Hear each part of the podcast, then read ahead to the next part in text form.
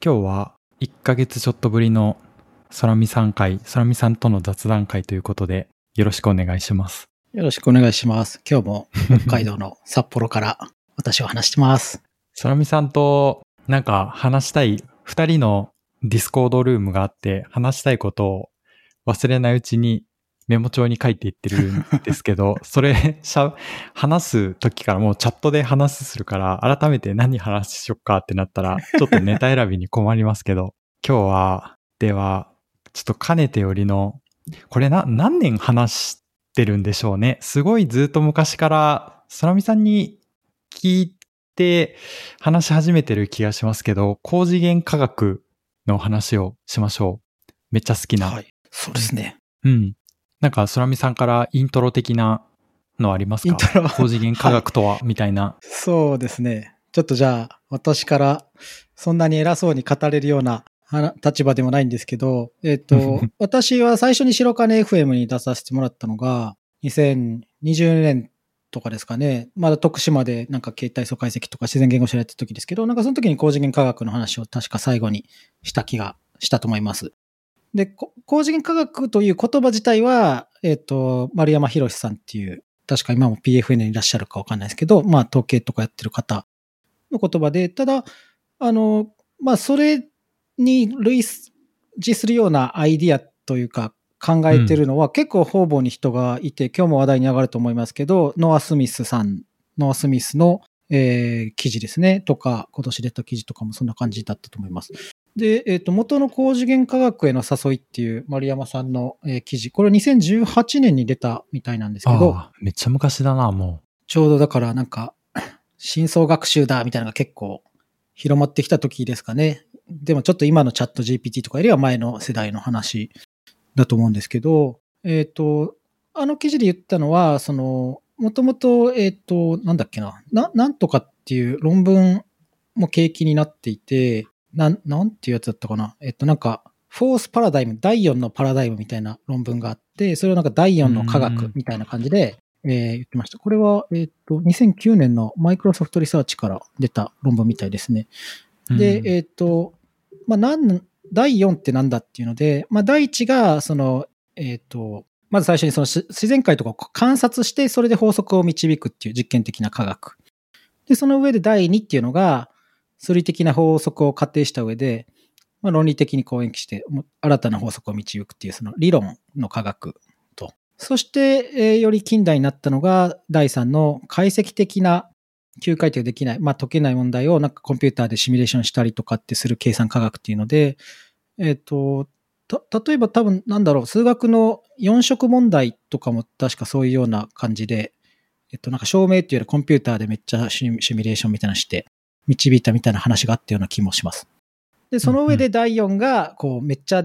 たくさんのデータからコンピューターが頑張って法則を導くみたいな、その、まあ今、最近のような話ですね。まあデータ中心の科学みたいな感じで、この新しいものっていうのが出てきてるんじゃないかなと。科学っていうもののあり方が変わってるんじゃないかなっていう話かと思います。うんで、えーっと、丸山さん、丸山博さんが言ってたのは、えーっと、まあ、深層学習みたいなのが、まあ、2018年もそうだし、そこから5年経って、今もさらに進んでるわけですけど、なんかこう、よくこう、AI モデルみたいななんかの、何かを出力したときに、結局そそれがどうやって出たかわかんない。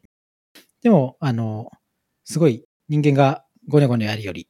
精度がいいとか、そういうのがあったときに、うんまあなんかもう、もはや人間が理解できる世界ではないんじゃないかっていう話。また、その、人間の理解に制約するべきではない、する必要はないんじゃないかみたいな話を記事でされてましたね。なので、まあ人間っていうのが、まあある種何かしらのその生物的な構造からの限界とかもあるはずなので、それじゃなくて、えーもうなんか AI 様が出して、なんか人間にはよくわからんけど、でもそれが有用だからそれを使っていこうみたいなことを言ってるっていうのを、高次元科学と彼は、はい、言ってましたね。うんざっとあうんの記事についてはこんな感じだったと思うんですけど。うん。なんかもう原理原則みたいなのが人間が完全に理解してなくても AI みたいなブラックボックスが出してくる答えが、まあ、十分に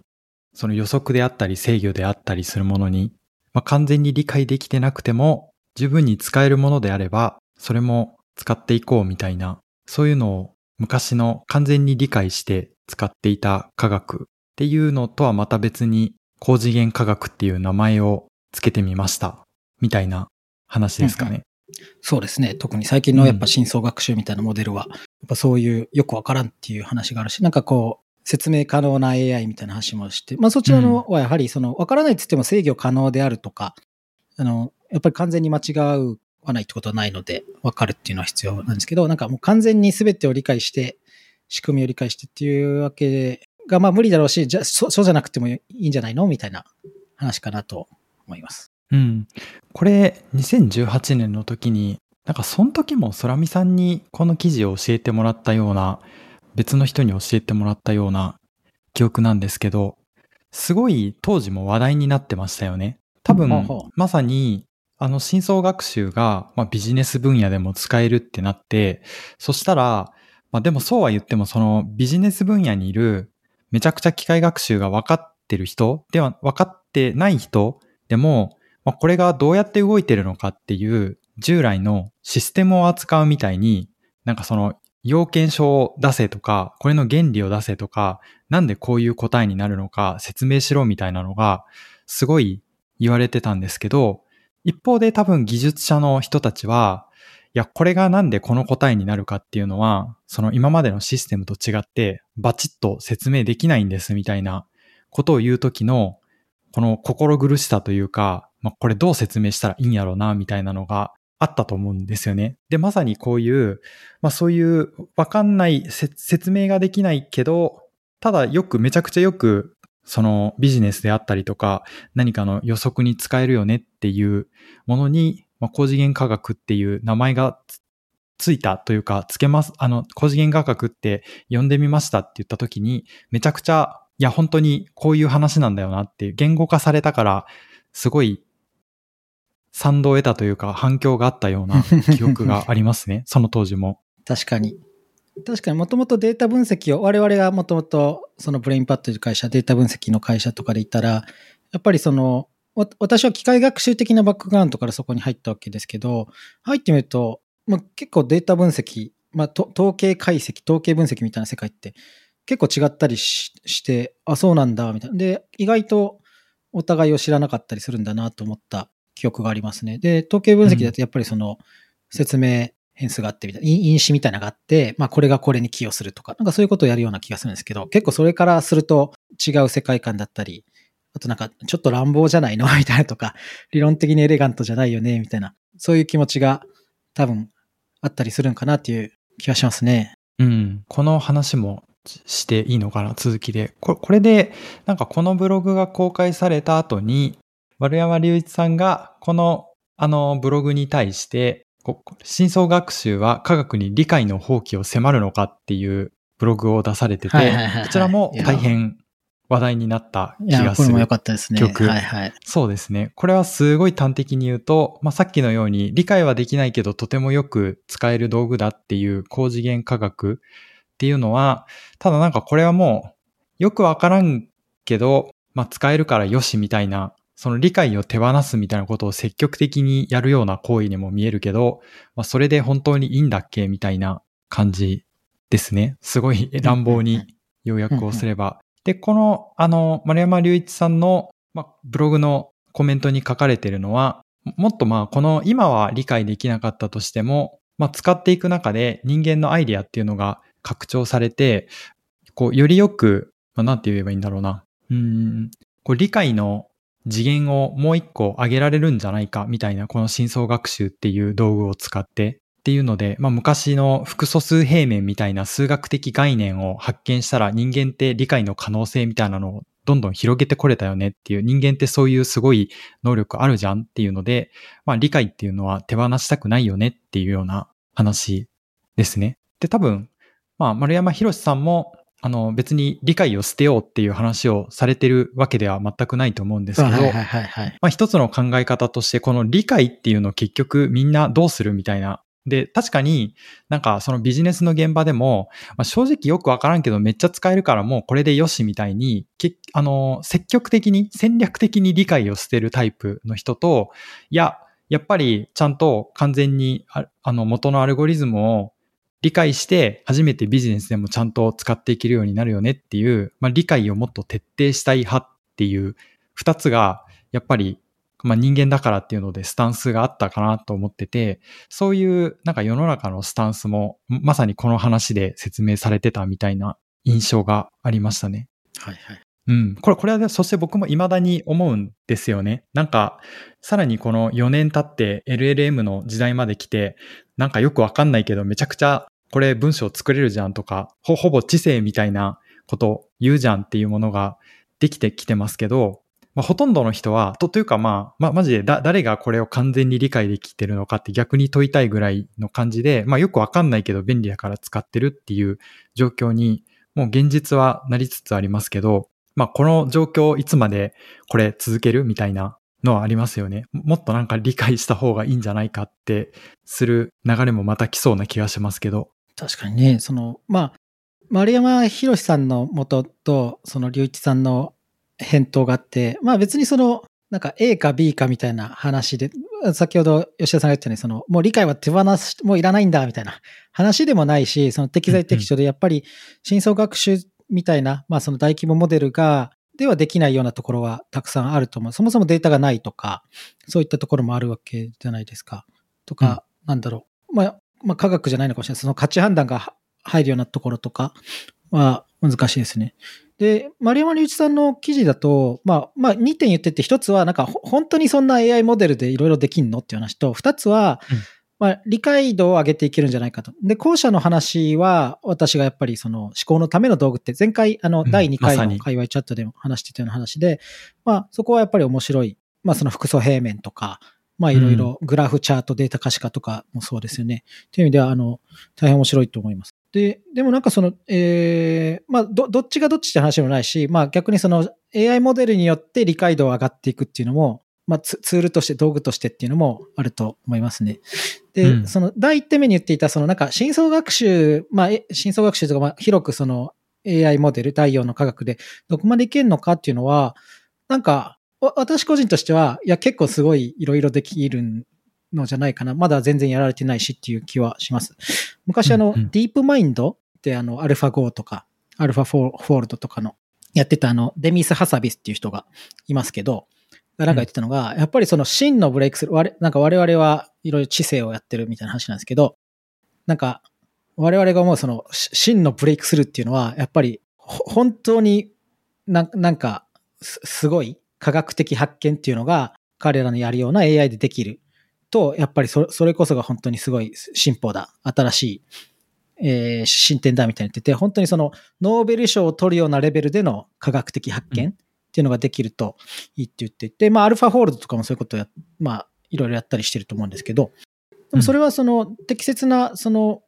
分野であれば、結構これからガンガン人間にはなかなか手が届かなかったところが出てくると思うんですよね。だ,、まあ、だからといってそれで、うん、あ、もう人間はダメだみたいな 話ではないと思うんですけど、やっぱ最初にそういうの出てきたらなんか、まあその、あれですよね、こう、チェスとか将棋で人間が負けてしまったみたいな感じで、ショックは大きいのかもしれないんですけど、なんかそれでもう焼け野原になりも残らないっていう話ではないとは思いますね。うん。なんか人間の理解をもっと掘り下げてくれる、ああの、新しい理解を広げてくれるみたいなのは、実際に起こってますよね。例えばそういうノーベル賞級の発見みたいなのはまだなかったとしても、なんか人間が従来作ったアルゴリズムをもっと改善したっていう話とかも確かありましたし、それ以外でも、なんかそこまですごいものじゃなくても、あの、なんだろう、藤井聡太さんが、あの、将棋のプログラムとずっと対局してて、はいはい、まあかなり他のプレイヤーよりもすごいレベルに到達しつつあるとか、もしくはツイッターでなんか件数さんが言われてたのが、これからの子供って、まあ、チャット GPT みたいなんと会話していって、まあ、こういう話がわかんないっていうことを AI に聞いたら、まあ、こういうことですよって説明してくれるみたいなのをどんどん繰り返していってたら、やっぱりちっちゃい子でも、なんかそんなアイディアとか考え方がこの世にあるんだっていうのをどんどん早く獲得していった先に、まあ、今の人間よりも圧倒的に賢いこう教育のやり方とか考え方みたいなのを身につけられるかもしれないよねっていう話があって、もうすでにその思考のための道具的なのは十二分に発揮され、うん、まあまあ、もう発揮されるのがほぼ確実みたいな感じはしますしね。確かにね、そうですね。うん。まあ、その、なんか技術の、あの、外在化みたいな、よく言う話で、こう、あの、そ、それによって衰える、その車ができて人間の体力落ちたみたいな話で、よくこう、最近もう漢字あんま書けないなとか、そういう、あと記憶力落ちたなとかもあると思うんですけど、やっぱり環境で上がっていくっていうのは、あの、よく知られたふ不倫効果っていうのがあって、へなんか、その、知らない。フリンさんっていう人が、あ、ご存知ないですか？あちょっと説明する。なんか、あ、そう、そうですね。不倫っていうのはその、カタカナで不倫なんですけど、は、なんか言ってるのは、こう、人間、人類全体の、まあ、知能指数っていうのは、こう、上がっていってるみたいな、株価じゃないですけど、こう、上がっていってるということを彼は言っていて、で、それはこう、相対的に上がっていって、それはやっぱり、まあ、その諸諸説あるので、なんとも僕もそんなに詳しく言えるほど知らないですけど、まあ、一つあるのは、まあ、そもそもなんか、よ世の中の環境が結構、すごい、まあ、難しいこともいろいろ、そもそもコンピューター使うとか、そういうのは、その50年前とかなかったわけじゃないですか。だからそういううんふうに、まあ、慣れていって、どんどん、えーまあ、ここまあ、そうそういうのが、おのずと必要になるから、なんか、昔は逆に狩りとかするから筋肉がついたみたいな話で出ていくっていうのがあるだろうし、それがじゃあ今、できてきた子供、生まれてきた子供たちはもうチャット GPT が生まれた時からあれば、まあそれを使いこなすし、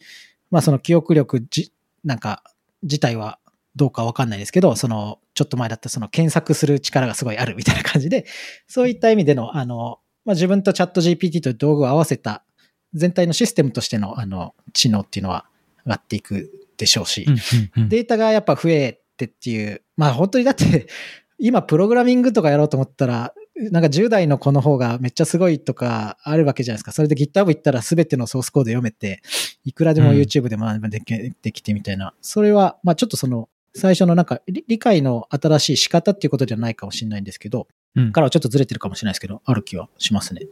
うん前なんかあの、佐々木俊直っていうジャーナリストの人が言ってたのが、ちょっと面白いなと思ったの。は、なんか最近の10代の子、日本の子は結構すごい才能が出てきてるよね、みたいな話をしてて、まあ音楽の話で彼はなんか藤井風さんとかの話をしてて、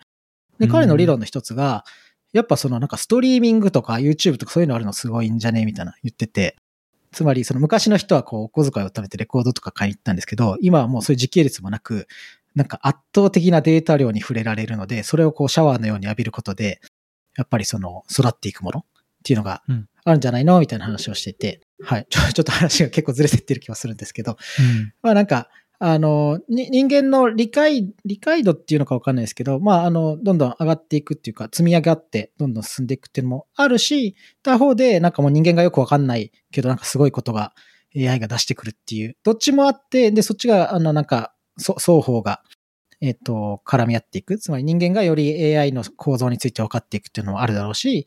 逆にその AI モデルが出力することで人間の理解が深まるっていう、まあ、強進化というか、あるとは思います。ただ、多分最終的にその、でも AI モデルが人間がもう全部完全に理解できてますみたいなことにはもうな、ならずに、そこはもうそうじゃない、わよくわわからない高次元科学の世界っていうのは、まあもっともっと広がっていく。100%じゃないんだけど、ような気が私はしますけどね。し、だからそれは別に悪いことではないと私は思います。そうですよね。まあ、特にやっぱり科学者の人的には、なんかこういうブラックボックスモデルみたいな原理わかんないけど使えるみたいなものを、まあ科学の一つとして呼ぶのにちょっと抵抗があるみたいな話なんですかね。まあなんかそういう分野が存在してこう便利であることは認めるけど、これを科学とつけるなみたいな、そういうのもあるのかな。そうですね。まあ、人の営みとしての科学というのかっていうのは、まあなんかちょっと言葉の話で違ううんように言ったらいいのかもしれないですね。自然言語処理だと、は結構その、し自然言語処理って結構その言語学もあれば、情報科学もあって、まあ計算言語学っていうふうに言われる立場の人とも今いるんですけど、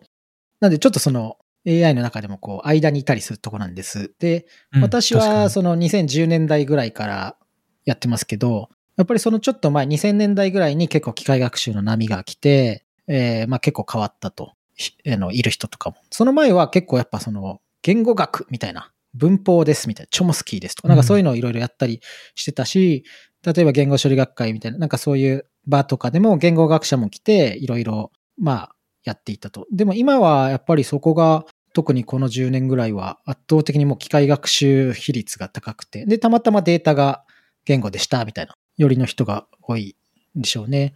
僕は聞いた話で、僕昔、やっぱりその言語学の人がどんどん来なくなって、なんかこう、N グラムとか言われ始めてから、なんか言語学者がもう、もう違うわって言って来なくなったみたいな、本当は知らないですけど、あると思うんですよ。で、それはなんか前回話した鳥と飛行機みたいな話もあって、言語学者は言語の謎を知りたいとか、あの、秘密を解き明かしたいみたいなとこもあったりするわけですね。でも言語学者はなんか、かまあその、うん、チャット GPT とか、なんかすごい答えてくれるから、まあいいじゃんとみんなが思ってるとは思わないですけど、でもそのチャット GPT を進めていってなんか言語の謎に迫られるかっていうと、またちょっと違った方向性だったりすると思うので、まあそういう点からも、なんかその科学者みたいな人と AI みたいなところは、あの、まあちょっと方向性が違うと思うんですけど、でもなんかうまいことその一つのツールとして、なんか使えると新しいことがいろいろできるとは思うんですけどね。うん。またどんどん話脱線していきますけど、僕もそのブレインパッドの時に新卒面接やってた時に、なんかどっかのタイミングから、やっぱり猫も借子も機械学習の研究やってますみたいな人がすごい増えて、このスポーツ分野に、この医療分野に、この社会科学のテーマに機械学習でこういう実研究をしてみましたみたいなあの、研究をされてる人がすごく多かったんですよね。で、ただなんか、うんうん、ななんでそれをされようと思ったんですかって聞いても、なんか、いや、研究室がこういうことをやってるとこなんで、みたいな感じで、うんうん、なんかその人自身がすごいそれが不思議で、でも、道具の一つとして機械学習がとても良さそうだからやってますっていうよりは、なんか何でもかんでも、まあとりあえず今機械学習でこう昔からあったテーマに機械学習を組み合わせるみたいなことをとりあえずやってるんですみたいな感じのが多かったんですよね。なんかそれすごい聞いてて思ってたのは、生物分野も基礎研究と応用研究っていうのがあって、なんとなく自分のイメージは、その原理原則を解き明かしたいみたいなのが基礎研究側で、応用研究って、まあそれを使ってもっと社会にどうインパクトを出せるかとか、こうビジネスに出せるかとかっていうまあ、よりなんか発展的な研究みたいな感じだと思うんですけど、こう、機械学習分野も割とそういうアルゴリズムを理解したいっていう人と、まあ、機械学習とか深層学習使って、こんな結果が、面白い結果が出せるっていう人に、どんどん分かれてきてる。そしてなんか、どっちかっていうと、より後者の方がすごい多いみたいな印象は、まあ、より強くなってきた感じがしてますけどね。確かにそうですね。なんか、特に今はやっぱりそのツール立てがチャット GPT、LLM とか出て、うん、なんか、まあそれがどう動くかみたいな、トランスフォーマーがとかは勉強するんですが。面白すぎるからな。でもなんかこう、うん、難しいですね。だから自分で LLM 作るのか、みたいな、なんか一から作るっていうのも難しいしな、っていうのとか、結局使う側に回って、なんか作る側は結構、まあ大企業とかで作ったりもあるんでしょうけど、うん、なんかそれは、なんか昔、うちの先生とかも喋ってて、なんかやっぱ昔のあ先生っていうのはの、ケビン・トゥー先生っていうのが今アメリカに帰っちゃいましたけどいて、なんか彼は私より10、15ぐらい上ですけど、なんか昔の機械学習は結構もっと、まあ牧歌的っていうか、例えば、まあ、今の人はもう知らないかもしれないですけど、SVM とかですね、サポートベクターマシンとかがあるんですけど、うん、これはなんか自分でアルゴリズムを書いて、で、まあデータをちょちょっとやって、まあ手元のパソコンでも学習できたりするわけですね。なんか今だと。でもなんか今だともうなんか、ちょっとした実験するのになんか GPU 何個いんねんみたいな。で、1週間かかりますみたいなのがあって、なんかそういう方面でのなんか、あのー、な、なんていうんですかね、こう、理論寄りの楽しさっていうか なんか難しい気がする。まあ、車とかパソコンとかもそうだなとちょっと思ってて、なんか昔車とかパソコンって自作、まあいろいろあったと思うんですけど、まあパソコンは今もあるかもしれないですけど、なんか今だとなんかもう電子回路とかなってくるともうちょっとよくわからんっていうか、自分で全部作れないよねとか、昔のラジオとかは多分自分で作れたと思うんですけど、なんかそういうのは思ったりします。なんであの、ちょ、ちょっと話がまた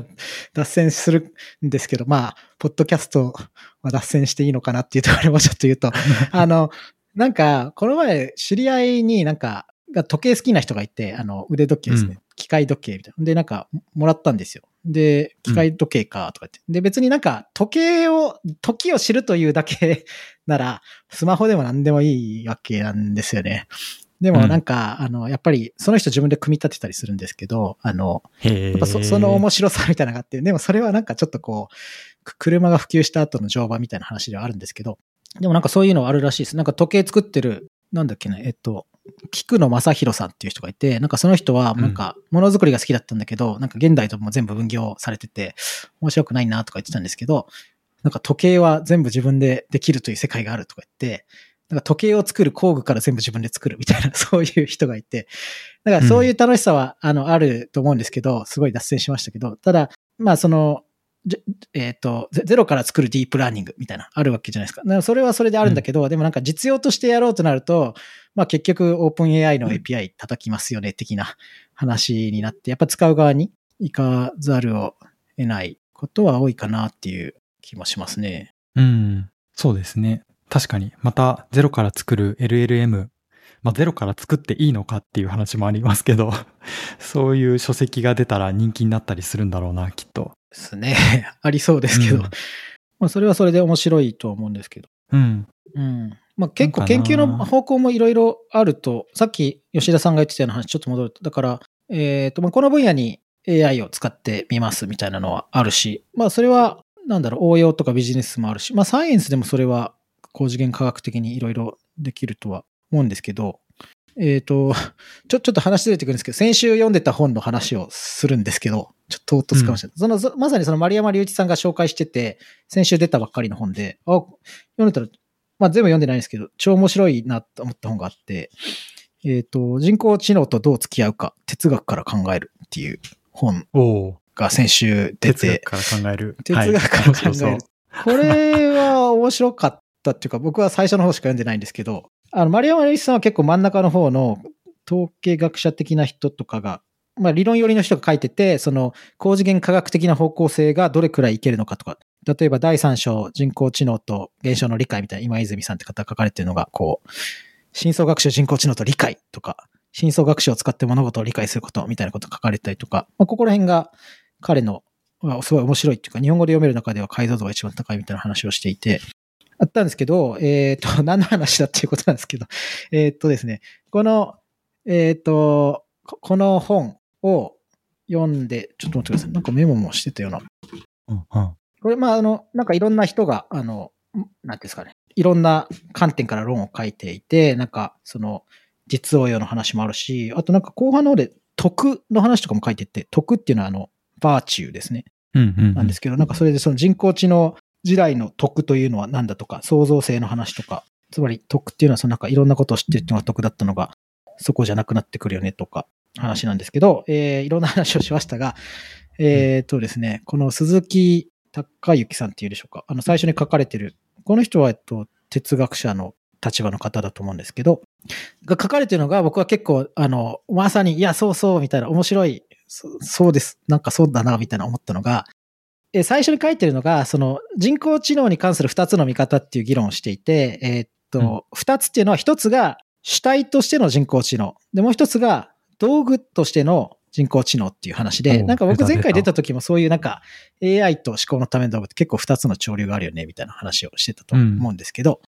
なんかそういう話からしていて、で、えっと、人工知能の研究っていう時に前者の主体としてのみたいなところで、そのなんか人工知能の振る舞いを、まあもちろん調べるのもそうだし、なんかいわゆる汎用知能を作ろうみたいな AGI、スーパーインテリジェンスみたいな話をすると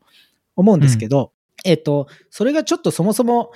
適切、目標設定として適切なのっていう話と、そもそもそれって結構むずくないみたいな話をしていて、あの、まあ、あの、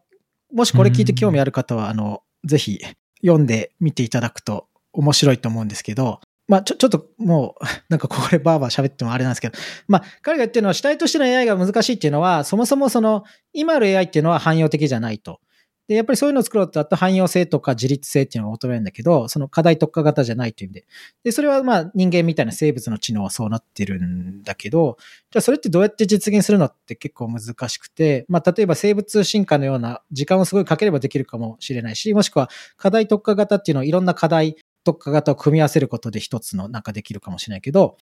まあその、どういう課題特化型が、今画像とか言語とかありますけど、それ以外のものっていうのが、なかなか、例えば嗅覚味覚とか身体感覚じゃないので、やっぱ短期的な実現は難しいし、あともっと原理的になんかその、なんかその汎用的なものにしたら、その有限な資源を使ってやっていくので、なんか全部中途半端になるんじゃないかみたいな話もあるし、あとなんか生物知能がどうなってるかっていうと、やっぱりその自分の生存のための報酬メカニズムから、えっ、と、まあ、何かこう振る舞ったり自律的に動くわけですけど、もし汎用 AI がそうなるんだったら、そういう原理的に、えっと、その AI は自らの利害監視のために動くから、そもそもあの、自律的なものを作るっていうのと、人間が制御できる思い通りに動かすっていうことは両立できないんじゃないじゃない？みたいな話をしてて、あ、まあ確かに言われてみるとそうかなと。なんで彼が言ってるのは、なんかそういう話は、まあちょっと短期的には少なく、なんかあんまり短期的じゃないかもしれないですけど、その目標設定として適切じゃなくて、もうちょっとこう道具としてのもの、あの、使うといいんじゃないかと。で、道具として、まあだからまあ電卓みたいなのもありますけど、そういった感じで、まあ人間が考えられること、人間とその課題特化型の何かしらの道具としての AI を組み合わせることで、全体としてこう知性が上がっていくっていうところがあるんじゃないかと言ってて、まあなんか、なんとなく私もそういうようなことを考えたので、あ、そういうことをちゃんともっとしっかり考えてる人、同じようなこと言ってる人がいるんだって面白かったと思うんです。で、その観点から言うと、さっきのまあ理解の話は、まあ、えっ、と、なんだろう。まあまあ、それはそれであるんですけど、なんかでもなんか自分の使ってる道具が自分がわかんないことをやってくれてはいるんだけど、まあなんか主体は人間側にあるみたいなところで、まあ科学者が、よく全てを理解できてないんだけど、まあそそういう部分も残しつつ、結構少なくとも人間が理解する範囲の中だけでは進んでてはできなかった新しいことができるっていうのは結構いいんじゃないのと思ったりします。なんかまあその知性か道具かみたいな話も前回してましたけど、うん、うん、なんか理理解の話に戻るというか、もう一回なんかそっちの話をすると、なんかあえて僕がこうスタンスを取るのであれば、まあ僕は結構このなんだ、ブラックボックスモデル、まあ、高次元科学みたいなものに対して、なんか理解を迫る、理解をもう放棄するっていうのは、まあ、好む好まざるに関わらず、やっぱり進んじゃうんだろうなとは思っていて、で、僕も割とそっちに肯定派で、まあ、かつての、かつてというか、まあ、道具としての車とかスマートフォンみたいに、原理は分かって、もはやほとんどの人が分かってないけど、インプットと、インプットが何で、それに応答するアウトプットが大体こんな感じっていうのさえ、まあ、つかめれば人間はそれを道具として使っていく。でもほとんどの人はそういうふうに完全にブラックボックスとして結局道具を扱っていくから、まあ積極的に理解を手放すのであろう。そそしてまあそれでも別にいいんじゃないかって僕は思ったりしてるんですよね。うん。この AI みたいなものに対しても。確かに、そうですね。まあ、流れとしてやっぱりできないことをできるっていうのは、あの、あ抗いがたいというか、ある気はしますね。まあ、それだけでっていうのはあるんですけど。なんか前、あの、なんだったかな？なんか前、ブログにも書いてたんですけど、なんか、えー、と、 fladdict さんの話を、前、なんかで読んでて、深津さん。うん、はい。あの、今、ノートとかをやられてますよね。深津さんもすごいことになってますよね。そうですね。なんかいろんなことを。横須賀の AI 戦略パートナーみたいな感じになってますか。確か。そうそう。樫田さんは樫田さんでデジタル庁の あれになって、深津さんはみたいな感じで。うん。面白いですね。なんか、もともとやってたことからどんどん発展してっていうのは。あ、で、えっ、ー、と、何の話だっけ？えっ、ー、と、なんか、結構それも昔の話なんですけど、なんか彼が Takram Radio っていうポッドキャスト、 Takram Cast か、なんかどっかに出てった時に話した話で、なんか、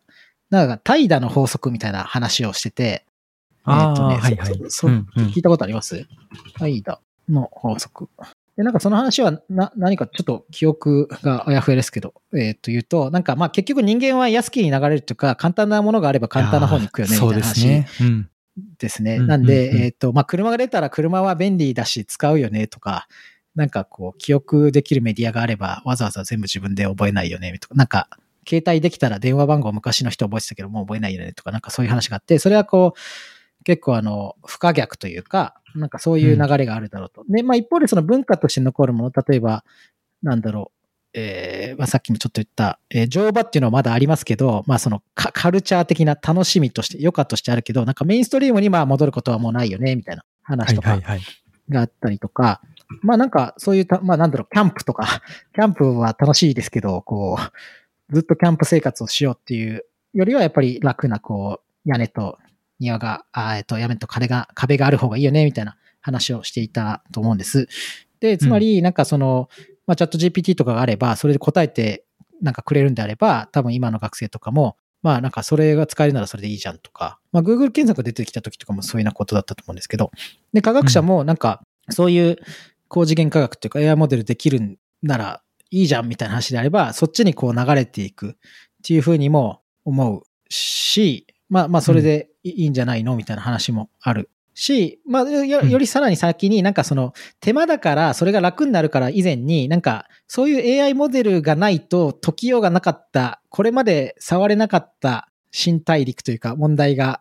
解けてくるっていうのがやっぱそこがその、まあポジティブなというかいいとこなんじゃないかなって気はします。そうですよね。うん。なんか、ただ、やっぱり僕はシニカルかもしれない。ちょちょっと悲観側かもしれないですけど、怠惰の法則とか、マジでそうだなと思ってて、まあ、本当に99.9%の人間は安きに流れるので、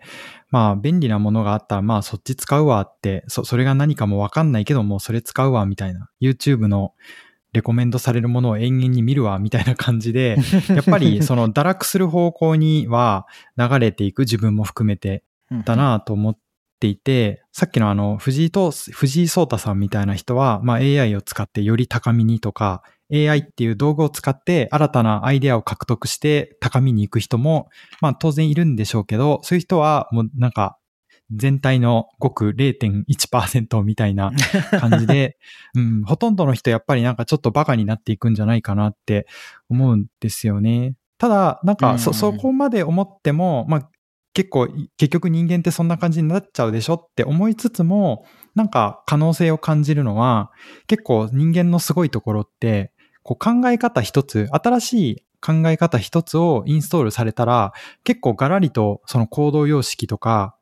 未来への展望を変えることができるっていう能力はすごい人間の素晴らしいところだなって思うし、まあまあそれを思いますね。で、なんかそういう素晴らしさがある一方で、でもやっぱりさらに懸念するのは教育の現場がやり方が全然変わんない。なんかこれこういう道具が出てもなお、まあ、詰め込み教育みたいなのをこう一向に変える気配はそれほど大きくはなさそう。まあプロジェクト型学習みたいなのも出てきてるみたいですけど、もっとダイナミックに変える必要があるんじゃないかなとは思ったりするし、なんかほっといたらやっぱり今の教育でなんでこんなことを覚える必要があるのって僕たちですら、僕たちの年代ですら思ってましたけど、まあ、今の子とかだったらもっと強く思って、それでも変えないままやってたら、どんどん人は LLM だけに頼ってバカになっていくみたいなのとか、まあ、答えさえ知れたらいいわみたいな、原理知る必要なんであるんすかみたいなものが加速するんだろうなとは思うんですよね。うーん。ねそうですね。まあ、それは、そうですね。ただなんか、まあ科学技術コミュニケーションの、ババッドパターンの場合。はいか科学技術コミュニケーションの話もなんか前回知ってましたけど。でもなんか、まあ、とはいえ、現在の人類、まあ、なんですか、社会の人々が、どれくらいじゃあ理解してるのかって言われると、まあ、今でもそんなに科学にみんな興味ないだろうし、っていう気もするんで、そうそうそうそう。そうまあ、あんまり実は変わんないっていうか、そういう気もうんしますけどね。結局は変わってないか。うん。ままあいや吉ちょっとわかんないです付き合っていってるみたいな。まあそうですね。そうですね。はい。ただ、やっぱりその、うん、どうな、まあ、やっぱりその不不可逆というか、そそれを所有の、その流れを所有として、教育を変えるとかもそうだし、科学のやり方を変えるっていうのはうんあるのかうんあ、の、またちょっと別の話っていうか、あの、 Discord とかもちょっと話してた、あの、ノア・スミスの記事の方のああ、そうだ。話をそれちょっと話。せせっかくなんでして、ね僕はめちゃくちゃ面白かったんですけど、このこの記事は、そうえっと。高次元科学って言葉は使ってないんですけど、まさにその話をしてるな。しかもその経済学うんいや、おもろかっ系の人が。た。ノア・スミスさんはなんか、ちょっと前にはなんか、日本は、日本は全然変わらねえみたいなことを BBC かなんかの人の、えまあ変わら、変わってないよねみたいな BBC の人の論説に対して、いや、結構変わってるよ、みたいなのを書いて、それが結構見られたかもしれないですけど、うん。で、あとなんか彼、あの、の、ニュースレターやってて、あとあの、ポッドキャストも最近始めて、イコン102っていうのやってて、それも結構、えー、ちょっと前から、もう2回ぐらいエピソード、それも結構面白いですけど、うん。余談でしたが。で、まあ結構その人は、えっと、経済学系の話がメインなんですけど、えっと、話戻ると、えっと、今年の1月1日のニュースレターで出てた記事で、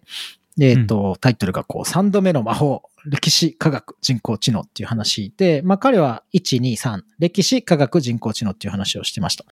で、1個目のれ魔法っていうのが歴史であると。歴史っていうのは、つまりその蓄積ができるっていうこと。一人の、人間一人のじその寿命っていうのは短いんだけど、それがまあ、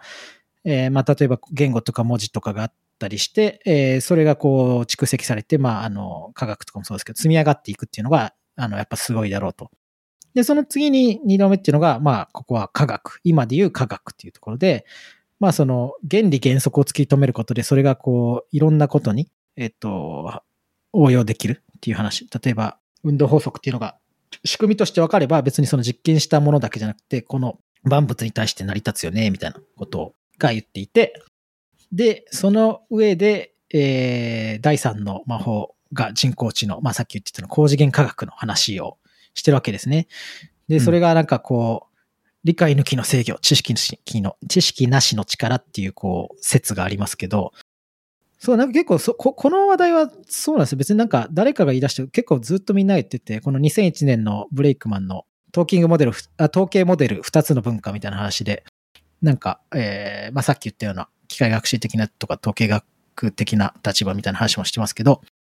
まあ結構理解ができなくなってきてるけど、えー、すごいいろいろできて、まあまさに、まあ、こここで、ここまでの40分ぐらいずっと喋ってるの話ですよね。なんうん。か、最初、最後の方に彼の世界での、あの、経済学の話もしてたけど、なんか、なんだったかな？あ、そう、なんか、都市のブロックを分けて、それをなんかその、なんかの予測モデルにそういうのを AI モデルとか入れたら、結構3、40%の精度で、なんか経済成長度を予測できるみたいな話で、まあ3、40%なんかっていう話に見えるかもしれないですけど、なんか、ここれまでの研究者がいろいろやってきたことをはるかに凌駕しているらしくて、なんかそういうこうカオスな世界、なんかやっぱりまあ言語とかもそうですけど、こう書き下しづらいものをこんなにできるっていうのはめっちゃすごくないみたいな。なんか、しかもこれはなんかもっとこう専門的にガーってやっていけばもっともっといけるだろうみたいな話が多分感触があるんだと思うんですけど、うんそれができたらやっぱすごいよねみたいな話で。で、なんか最後にやっぱりね、あの、僕もそうだなって思ったんですけど、まあその1月1日に出た記事っていうのもあるんですけど、最後にこう、科学革命に匹敵することがまた起こるかもしれないっていう可能性を考えるだけでも、みんなも興奮で頭がクラクラしてこないかなっていう結びの言葉があって、いや、僕もやっぱ、これからもっと面白いことが、だからまあちょっとその立場として結構楽観主義っていうか、いけ、みたいな、いけいけ、みたいな感じだからなんですけど、僕もなんか、まあその立場的にもこの記事はすごい面白かったんで、まあなんかいろいろかいつまんで適当なことを今言ったので、興味ある方はぜひ、あの、すごい面白い記事で、まああの、日本語にこの経済学101っていう、101っていうところで翻訳されてるので、おすすめですっていう話でした。これを、で、それを、うんあの、 Discord でですね、あの、いや、これめっちゃ面白いんで、ぜひ、吉田さんも、みたいなんで送ったっていうのが、この前の話でした。そうそう、開いたらめっちゃ長い記事なんですよね。でも確かに話されてる内容は、この高次元科学のブラックボックスだけど、すごく予想できるっていうものについてっていう話で、めちゃくちゃこう、え、これ前に話してたあの話ですよねみたいな感じですごい盛り上がった、盛り上がりましたね。はいはいはいはい。確かに。うん、これな、社会科学の人とかも多分エキサイティングするんでしょうね。あの、結構そういうディープニューラルネットワークのモデルが、なんか複雑系みたいなものをある程度解ける、ももしくは解ける可能性が、ここれでようやくつかめるんじゃないかみたいなところに、うんうん。こう、エキサイティングしてるんでしょうね。なんか、そういえば、丸山さんの、丸山博さんの方のブログでも、その一事例としてありましたけど、複雑系を、あの、解くヒントになるかもっていうので、なんか、癌うんうのん。発現とかも、今までってある特定の遺伝子発現があったら癌になりやすいんじゃないかっていう、結構その個別要素みたいなのを、まあ何個かやって、これとこれとこれが発現してたら癌になるかもみたいなことやってたんですけど、まあ血中丸ごとの RNA を、まあこれがな、なんでこれぐらいあるかっていうのは、その理由はわからんけど、結局その組み合わせとか、えっと、各要素をもう全部ひっくるめて計算して、癌になるかならないかみたいな予想したら結構ちゃんと当たるようになるみたいに、その複雑なものを複雑なまんま解こうとする。うんうんこう、要素還元して、なんか理解しやすい形に落とし込むみたいな形じゃなくて、やる、やり方ができるようになったっていうのは、まあ多分自然科学の人も社会学の人も、そそこで深層学習すげえみたいな感じなんでしょうね。でも、この理解できないけど解けるみたいなのっていいんだっけ？みたいなところに来て、これって名前ないけどどうすんの？みたいな、まあ高次元科学で良いのでは？みたいな感じなんでしょうね。ノア・スミスさんはこれに、こう、新しく呼び習わす、新しい名称がいずれ生まれてくるといいと思うって書かれてましたけど、まあ、界隈の人たちは言葉をつけてるみたいな感じなんですね。確かにね、しばらくは科学と呼ばれるだろうけど、みたいな記事で書かれてましたね。複雑なものはやっぱ複雑なものって、なんか、ちょっと思い出したの全然違う話なんですけど、なんか鈴木健さんの 滑らかな社会とその敵っていう本が、社会学系の本ですけど、の、なんかうん、書き出しがそんな、複雑な社会を複雑なまま理解できないだろうか、みたいな、なんかそういう 書き出しだったような、ちょっと気が、うん。ちょっと余談でしたしました。そうですね。ね。でもなんかその科学っていう言葉がなんかちょっとオーバーロードされてるのもあるし、まあなんかよく社会科学は科学じゃないみたいな、なんかいなるほど。その揶揄されたりもあるかもしれないですけど、まあそうですね。科学なんて、まあだからこのノア・スミスさんはまさに魔法って呼んでるわけですけど、まあそういうような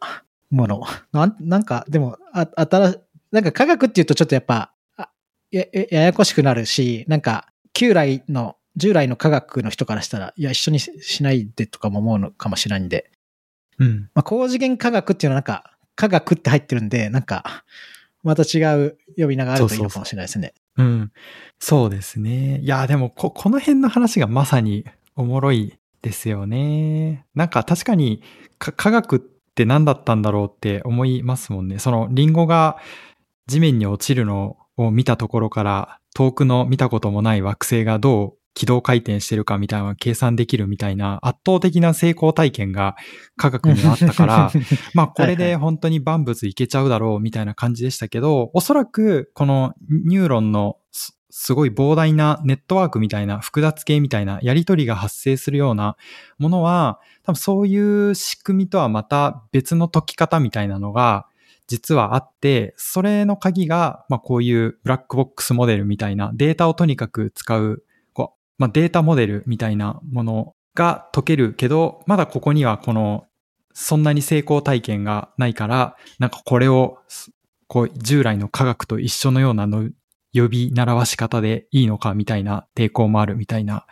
うん。っていう段階なのかな。なんか、こ、ここ超えたら確かに人類はもう一個賢くなるみたいな希望は感じますよね。うん。いや、まさにあの記事にあるような、まあ科学革命っていうか、近代科学っていうのもこの数百年、400年とか、それぐらい歴史なわけなんで、次に、うん。まあここれが絶対ではないっていうか、また、ある気もしますね。なんかそ、そこでこう、こういう議論がなされたりとか、なんか、整理されたり、なんか名前がついたりしておくと、なんかややってる人もこう、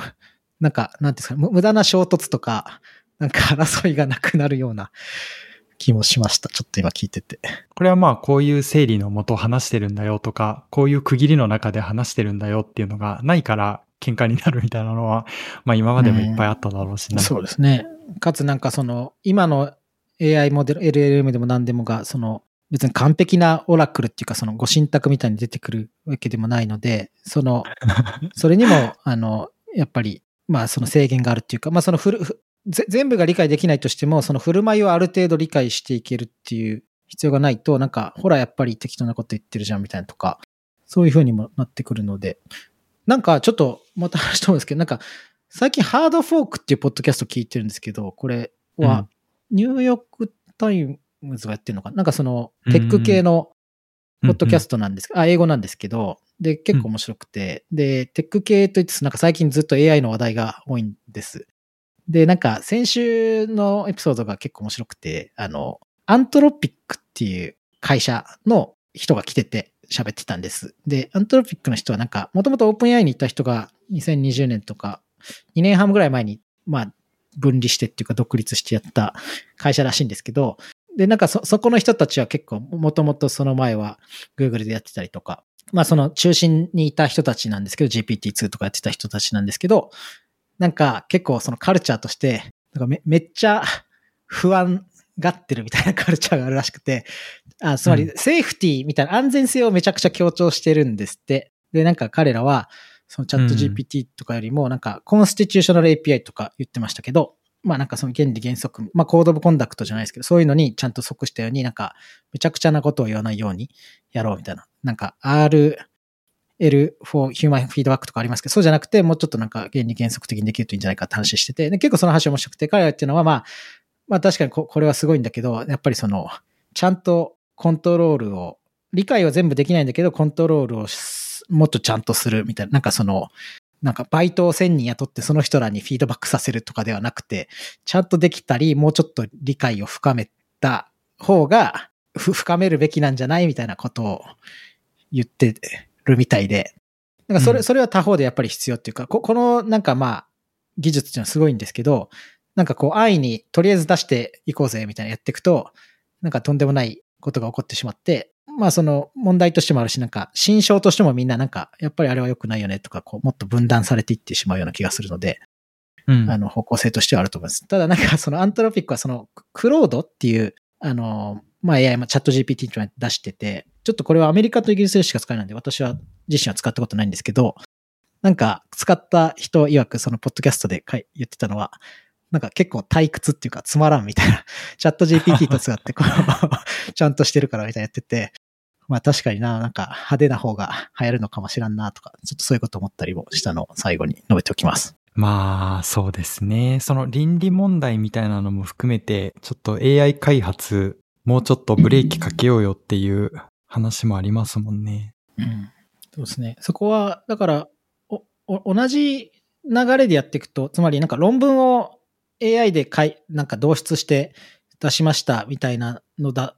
だと、それを人間が何かしらこう理解して証明したり実験したのと同列に扱っていくと結構変なことになるので、なんか AI のものは AI としてなんか曖昧性、これはなんか AI のものなので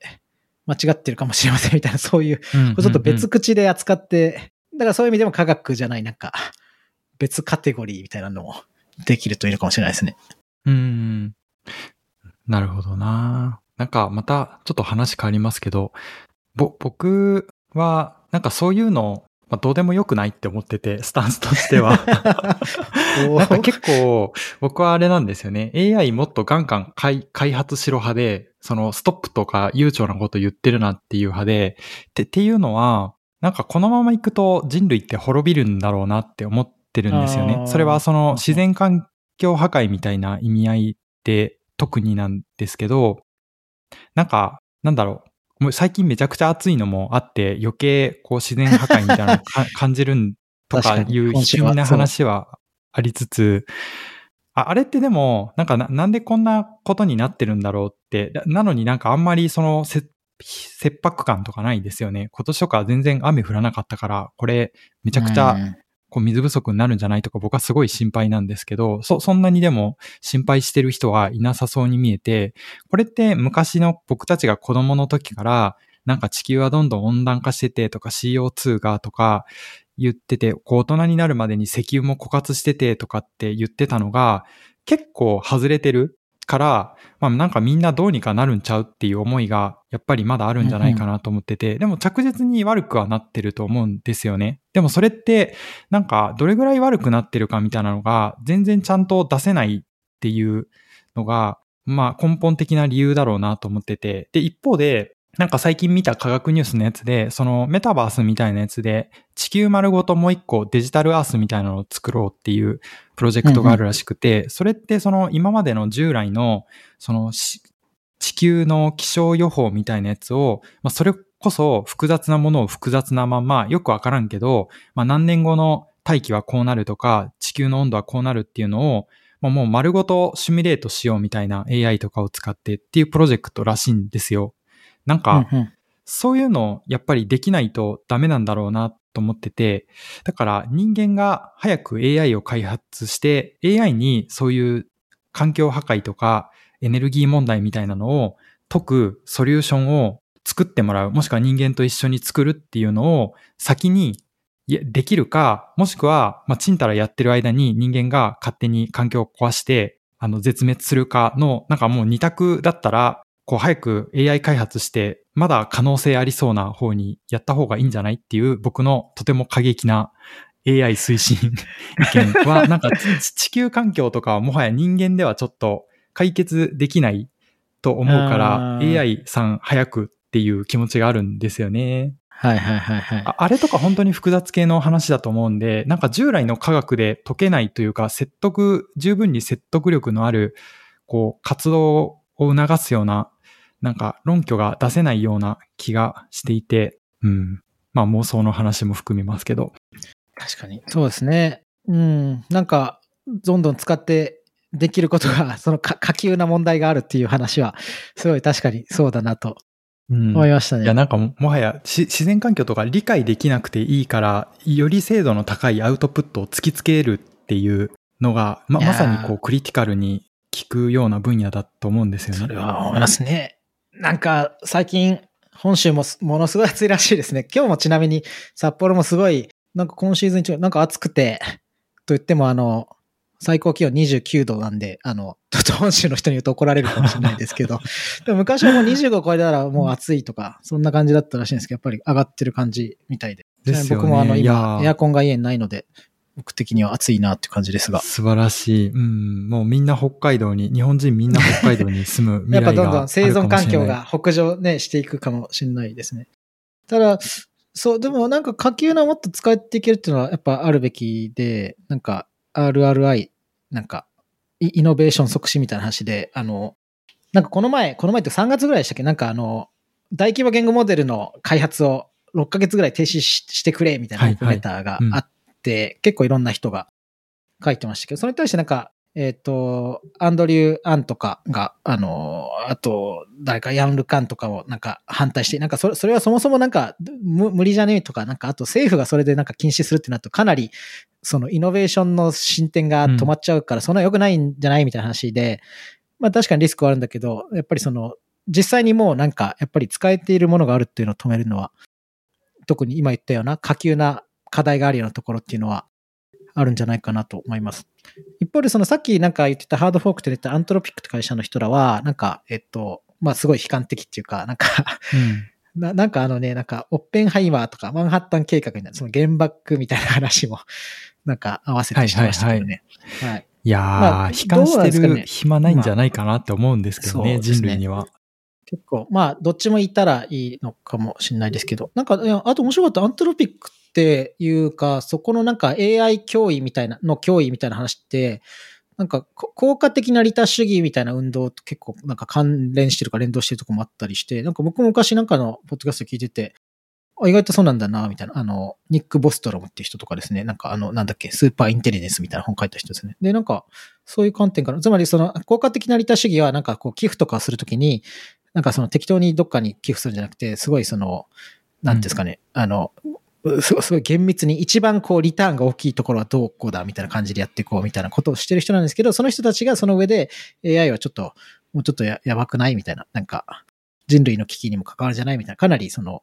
えー、なんですかね、こう、危機検視してるみたいな話なので、なんかそこがその、さっきの吉田さんの話と違うんですね。彼らからしたらなんか AI もどんどん使っていってもっといろんな解決していこうぜみたいな、でもいいはずなんですけど、うん、なんかたまたまなのか、もうちょっといろいろなことがあるのかわかんないですけど。高次元科学の話だったけど、また脱線し。確かに。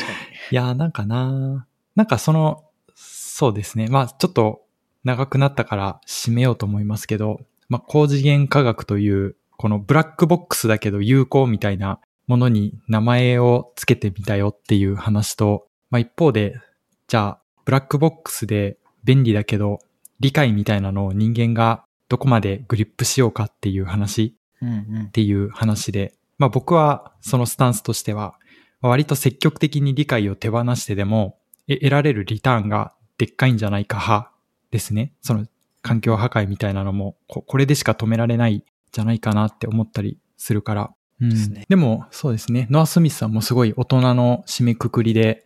なんか最後の方は、科学は世界を予測し制御するのに使えるツールの一つに過ぎない。そして科学に比べてブラックボックスから出てくる予測には長所と短所があるっていう風にうんうん書かれてて、うん、まあやっぱりブラックボックスも便利だけど短所もあるよねっていううんの確かに。締めくくりがありましたね。別に単なる上位概念とかっていう話ではない。うんうんうん。まさに。うん。これなあでも本当に面白いですよね。空見さんが思考のための道具って初め言われてた時は結構まだピンときてなかったんですけど、この、えっと、ディープラーニングとブラックボックスみたいな話が、例えばって言って出されたら、一気になんか面白さが分かった 気がしたんですよね、当時も。確かにね。まあ僕はそんなにこの LLM 的なのよりに意識してないっていうか、まあ、こ個人的にはそういうなんか、機械式時計を作る的なデータ可視化とか地図とかやってるんで 好きなんですけど、